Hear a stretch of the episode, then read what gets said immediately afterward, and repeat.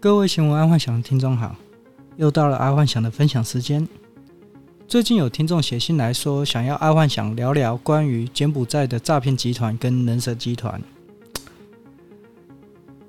那在开始聊柬埔寨的诈骗集团之前，我想要跟听众先理清一件事情，也就是本来在疫情之前，并没有那么多的诈骗集团跟人蛇集团在柬埔寨。目前这些集团大多是聚集在西贡的西努哈克这个城市，而我们要先了解一下位于西贡西努哈克港这个前世今生。各位听众有没有觉得很奇怪？为何这几年才有诈骗集团跟人蛇集团在这个城市？原因其实很简单，因为在疫情之前。西贡这个西努哈克港本来是一个大概是十万人的小渔港，但在中国跟柬埔寨的政府合议之下，柬埔寨的政府打算把这个西努哈克港打造成第二个澳门，所以一时之间洛阳纸贵，非常大量的中国人涌进这个渔港做大建设，有多大量？可能有十多万人哦，在那个时候。在那里热门的地点，租金恐怕比台北还贵。几乎每一个月都有新的酒店跟赌场成立，当然也有线上赌场。而听众应该知道，其实全世界的赌场，像是拉斯维加斯赌场、澳门赌场、云顶赌场，还是世界各地的赌场，基本上他们都是很安全的。为什么？很简单，如果赌场不安全，有钱人就不会去那里赌博，所以黑白两道都知道，在赌场周遭是不能有任何人身安全的问题。基本上，只要身处在赌场地区，是很安全的。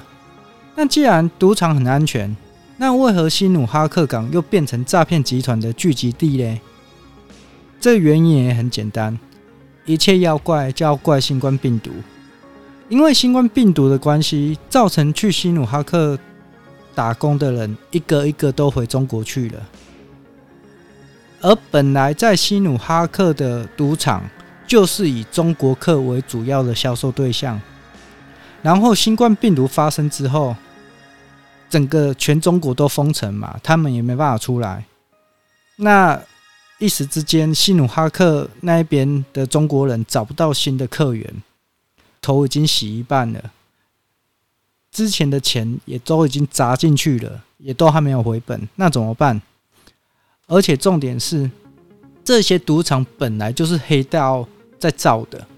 那穷则变，本来对于赌场来说，他们就已经有固定的扣客模式去扣客去赌场嘛，啊，跟一些 SOP 的训练，所以很快的，那边的黑道就跟诈骗集团合作。嗯，应该也不能说合作啦，他们本来就应该有认识，但通常搞赌场的不太会去搞诈骗，真的是被环境给逼到了，所以这就是为何诈骗集团跟人蛇集团出现在这两三年才会出现这么多，这就是为何在这两三年当中才出现这么多的诈骗集团跟人蛇集团在西努哈克这个地方。不然之前假设这个地方好好的搞，说不定真的会成为第二个澳门，或是第二个宿雾，也不一定。这个就是西贡成为诈骗集团的前世今生。好，那我想再来谈谈被骗去柬埔寨的人要干嘛。基本上被骗去柬埔寨的人会分为两种：口才好的人做业务组，口才不好的人就是人事组。业务组很简单，就是做电话诈骗；人事组就是要叫自己的亲朋好友去柬埔寨，然后诈骗集团才会放了他。那为何会有人事组？那也是因为疫情的关系，诈骗集团的人在这几年流失很快哦，在疫情期间，所以他们才会去设立人事组，这样以确保集团人数嘛。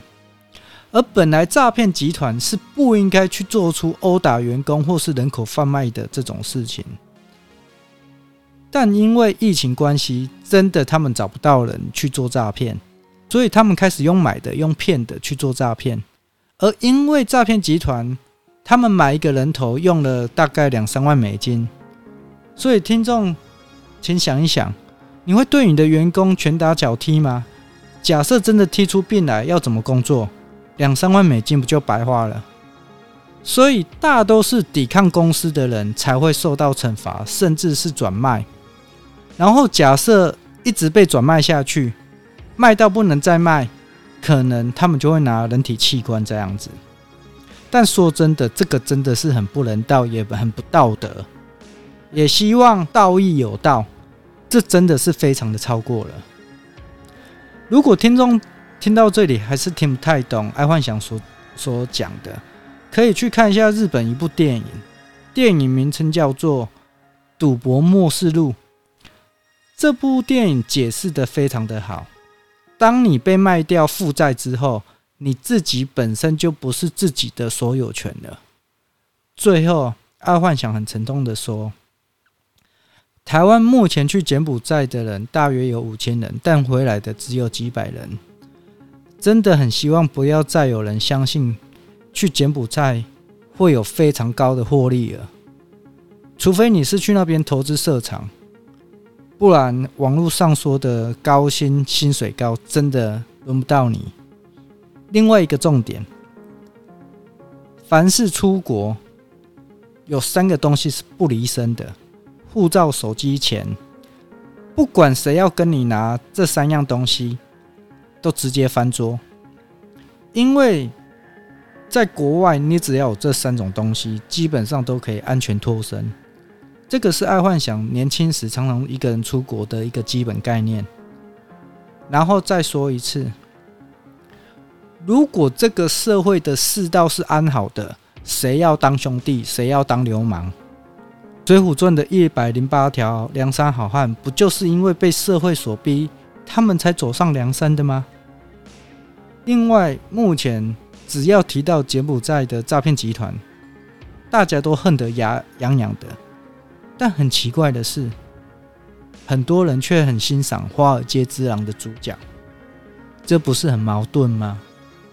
所以，sell this pen to me。晚安。